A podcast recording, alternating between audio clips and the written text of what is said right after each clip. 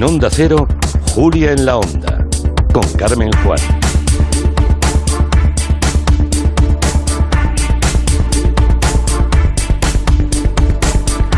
Es jueves, es el turno de orden mundial para echar un vistazo a lo que ocurre en otros lugares del mundo. Hoy nos acompañan Blas Moreno. Buenas tardes, Blas. Hola Carmen, ¿qué tal? Buenas Y tardes. También Fernando Arancón, ¿qué tal? ¿Cómo estás? Muy buenas, aquí estamos. Bueno, tenemos una agenda bien cargada porque más allá de la pandemia siguen ocurriendo otras cosas en el planeta a las que hay que prestar atención.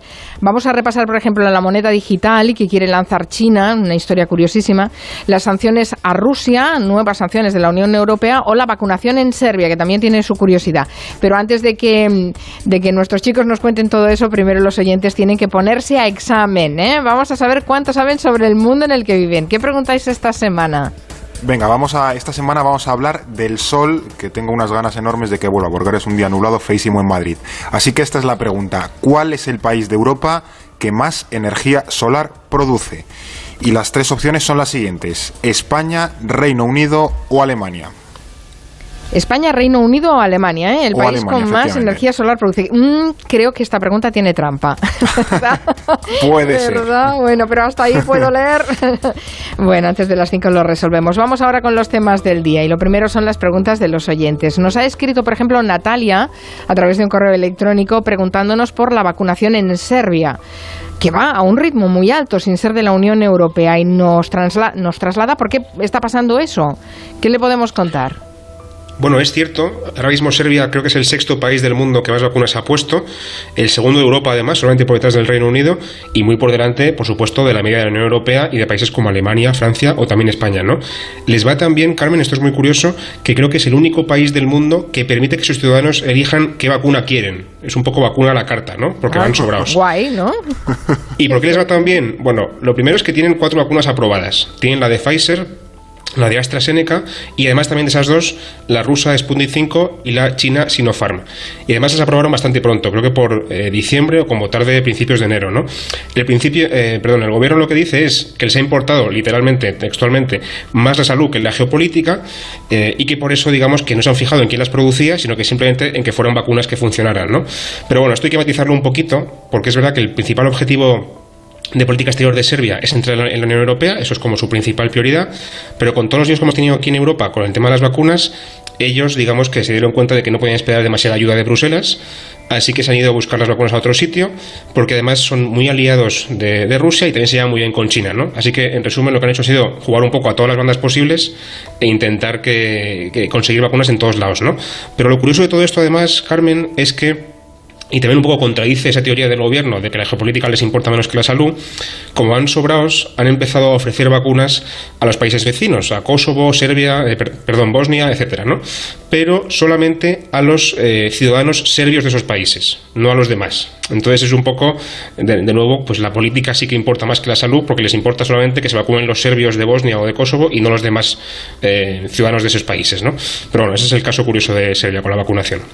Interesante. Bueno, está muy bien mirar a ver qué están haciendo los demás en un tema además tan, tan controvertido que gestiona todo el mundo de una forma un poco diferente, que es en las campañas de vacunación. Vamos al tema central que nos ocupa hoy. No ha trascendido demasiado. Eh, la verdad es que yo me he enterado porque me lo han contado ellos. y es que China está probando su propia divisa digital. O lo que es lo mismo, una moneda que permite pagar de forma virtual sin billetes ni monedas de por medio. Eh, eh, esto no significa que el yen se vaya, ¿no? Es decir, que... eh, ¿Cómo es que China se ha lanzado a todo esto? Porque entiendo que tampoco es una criptodivisa. ¿Cómo pueden, cómo pueden ser los bitcoins, por ejemplo, no? Sí, esto es, es curioso porque es, es el un pero es el experimento. yuan, ¿no? El yuan, el yuan. Es el yuan, efectivamente, el yen es el japonés, sí, sí, Eso es. Esto sí, como decía, es un experimento que está lanzando el, el Banco Central de China en distintas ciudades del país para ver pues cómo se comporta una moneda digital. Ahora, por ejemplo, le ha dado a unas 50.000 personas, que no son pocas, unos 200 yuanes, que son como unos 30 dólares, eh, precisamente a ciudadanos que tienen como el DNI digital chino. Y lo que va a estudiar es cómo se comporta el dinero, por dónde circula y dónde acaba, básicamente. Y podemos pensar, bueno, esto tampoco tiene mucho misterio, ¿no? Me refiero que no, es, no están inventando el fuego. Pues tiene mucha sustancia detrás, porque China busca varias cosas a la vez. La primera es disputarle los métodos de pago a grandes conglomerados privados que operan en el país y que están controlados por entidades como Alibaba, que es el equivalente al Amazon chino. Entonces, claro, el gobierno, al gobierno chino, no le hace mucha gracia que la tendencia cada vez más habitual de sus ciudadanos eh, hacer eh, pagos online sin, sin cash de por medio para que nos entendamos lo controlan empresas privadas donde el gobierno no tiene mucha mano. Así que ahora ha sacado su propia competencia pública. Pero también tiene otra lectura que es que este dinero digital eh, lanzado por el Estado está totalmente controlado por el Estado. Es decir el gobierno chino sabría perfectamente cómo los yuanes que te dio a ti Carmen por ejemplo han acabado comprando un café en Estocolmo entonces, al estar marcado digitalmente el dinero, se le puede seguir perfectamente el rastro. Esto tiene, por un lado, una lectura buena, y es que el gobierno chino, también lo ha argumentado, evidentemente, es que permite combatir cosas como la corrupción o el tráfico de drogas o de armas, además de poder estudiar mucho mejor cómo funciona la economía, pero también tiene una lectura negativa.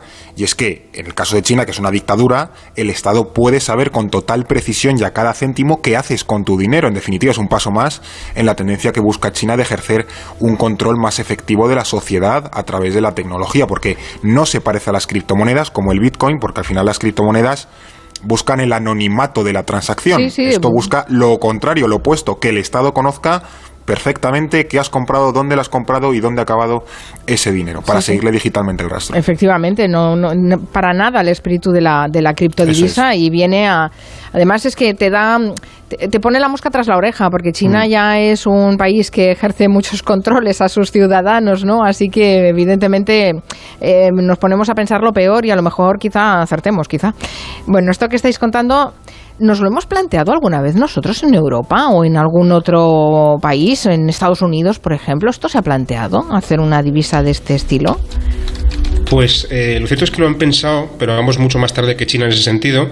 Ya estaba planteado antes de la pandemia y ahora con la pandemia, con esta tendencia evidente y lógica de evitar el contacto y el dinero físico, pues han vuelto a recuperar los planes. ¿no? La Unión Europea, por ejemplo, dice oficialmente que todavía no tiene una decisión tomada sobre el euro digital, pero que están en fase de preparación y que pretenden lanzar el proyecto, digamos, o anunciarlo a mediados de este año, 2021.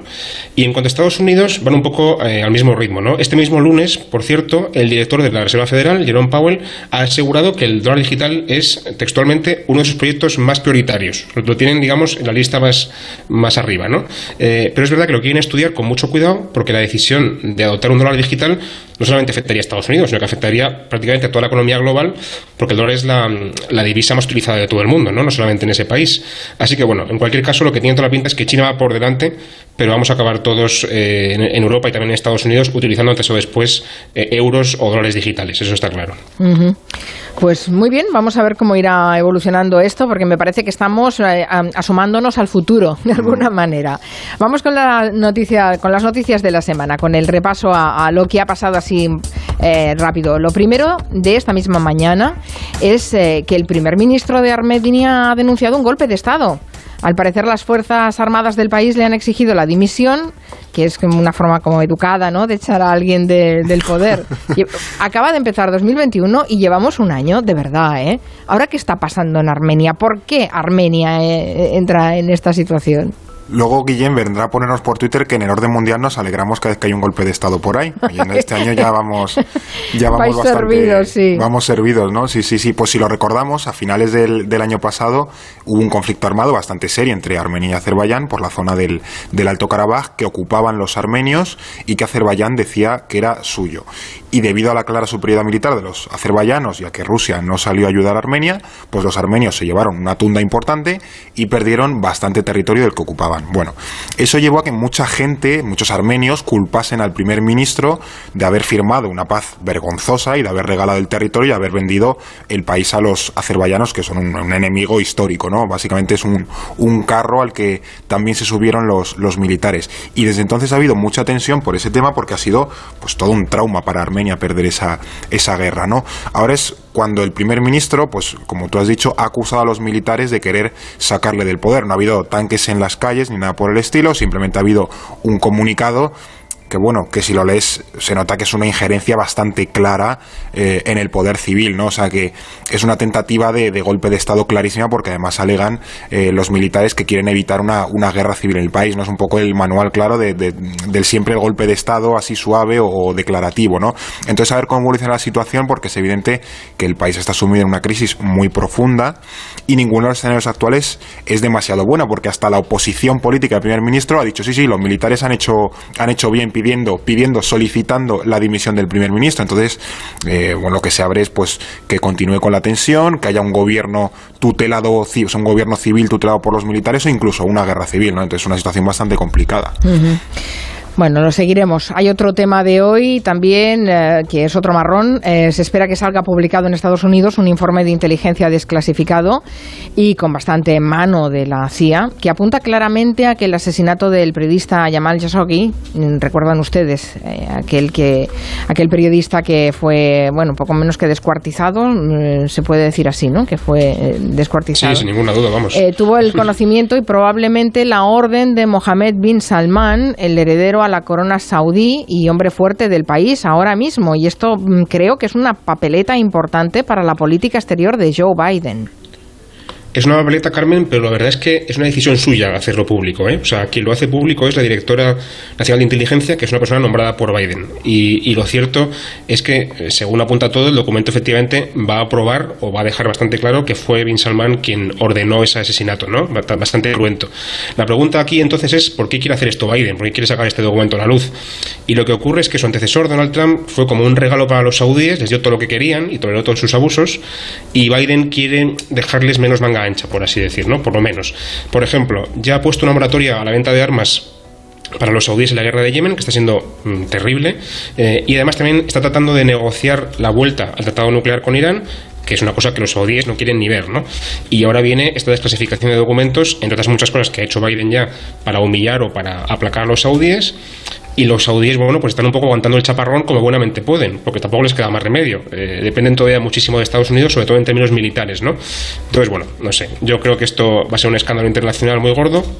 Ya lo fue en su momento cuando el asesinato, pero es que la alianza, digamos, es muy, es muy longeva y es verdad que pasa por un momento muy bajo, pero no creo que se rompa, digamos, por este, por este escándalo. En su momento fue un escandalazo y al final hubo un juicio y eh, pagaron las cabezas de turco, no, mm, el, eh, no el responsable, efectivamente. Una noticia curiosa que nos llega desde Japón, en este país han nombrado a un, un ministro para la soledad que en principio se va a encargar de vigilar los problemas sociales que puede causar la soledad y, la soledad y que en estos tiempos de pandemia se ha acrecentado. ¿Qué les ha llevado a tomar esta decisión? Sí, se ha comentado que es como el Ministerio de la Soledad y es más bien un ministro encargado y que va a trabajar de manera interministerial para combatir ese problema, porque sí, en Japón se han dado cuenta de que la soledad es un problema social creciente a raíz precisamente del aumento de los suicidios, que ya de por sí es otro problema en Japón tradicional, ¿no? Entonces, claro, la sociedad japonesa pensemos que está muy envejecida, la tasa de natalidad está por los suelos y culturalmente, pues, no, los japoneses no son todos los estrechos que podemos ser, por ejemplo, en España. Entonces, la gente sintiéndose sola es algo eh, relativamente habitual que, evidentemente, con los confinamientos y el distanciamiento eh, social se ha acrecentado. Incluso se llama kodokushi, si he pronunciado bien el japonés, al problema que existe de la gente que se muere sola y la encuentran, pues vete tú a saber cuándo, ¿no? Y eso pasa mucho en Japón. Y de esto podemos pensar, que bueno, esto es una cosa muy de japoneses, pero no. De hecho, en Reino Unido se creó en 2016 una comisión parlamentaria para estudiar la soledad en el Reino Unido, dirigida además por la diputada laborista Joe Cox, que fue asesinada ese mismo año precisamente por un, personaje con problemas mentales y además que tenía vínculos con la extrema derecha. Pues eh, vaya, ¿cómo has dicho que se llamaba? ¿Kodokushi? Kodokushi. Kodokushi. Oiremos hablar ¿eh? de esta, de esta Kodokushi. En fin, vamos a resolver antes de que se nos vaya el tiempo y me sabría faltar, fatal no hacerlo, la, la encuesta que hemos colgado hoy en Twitter. Preguntabais, ¿cuál es el país de Europa que más energía solar produce? Y dabais la opción de España, Reino Unido o Alemania. Pues sí, los resultados, a ver que lo leo. España han contestado un 25,3% los oyentes, Reino Unido un 8,6% y Alemania un 66,1%. Pues bueno, la respuesta correcta es... Alemania. Alemania. Alemania, sí. Como ya hemos dicho que tenía un poco de trampa, pues yo creo que los oyentes han dicho, venga, vamos a ir por Alemania, ¿no? Efectivamente, es el, tiene algo de truco, pero es que los alemanes tienen una capacidad instalada de casi 49.000 megavatios solares, mientras que en España apenas superamos los 11.000, es decir, cuatro veces menos que los alemanes. Claro. Y la paradoja aquí es que en Alemania no es de los países europeos como el potencial solar, porque cualquiera que haya estado en Alemania y haya mirado al cielo, pues ha visto que aquello no puede tirar mucho. Mientras que España sí es el país de la Unión. Sí, de hecho, con- mira, Datos SEP nos cuelga en Twitter que eh, las horas de sol en Andalucía, por ejemplo, 2.800 horas de sol al año. Horas de sol en. Alemania, 1.600 horas al año. Pero a ver, es la tecnología, no la insolación, lo que, Claro, claro, lo claro. que hace que tengamos un aprovechamiento de energía solar más alto. Así sí. Es que España es el país que más potencial tiene energía solar. Y ya ves, 11.000 11.000 megavatios producidos. Y lo peor es que Reino Unido, que tampoco es de mucho sol, también nos supera a los españoles. O sea que, en fin, nos podemos poner en mucho las pilas Eh, todavía. sí, que nos que lo podríamos mirar esto, ¿eh? a ver si lo mejoramos un poco, digo yo, porque es que vamos incluso no solo a, a nuestra contra, sino eh, en contra del signo de los tiempos. Así Sí, que, sí. bueno, estaría bien. Muchas gracias por todo lo que nos habéis contado. Siempre aprendemos mucho. Hasta el jueves que viene. Hasta la semana que viene.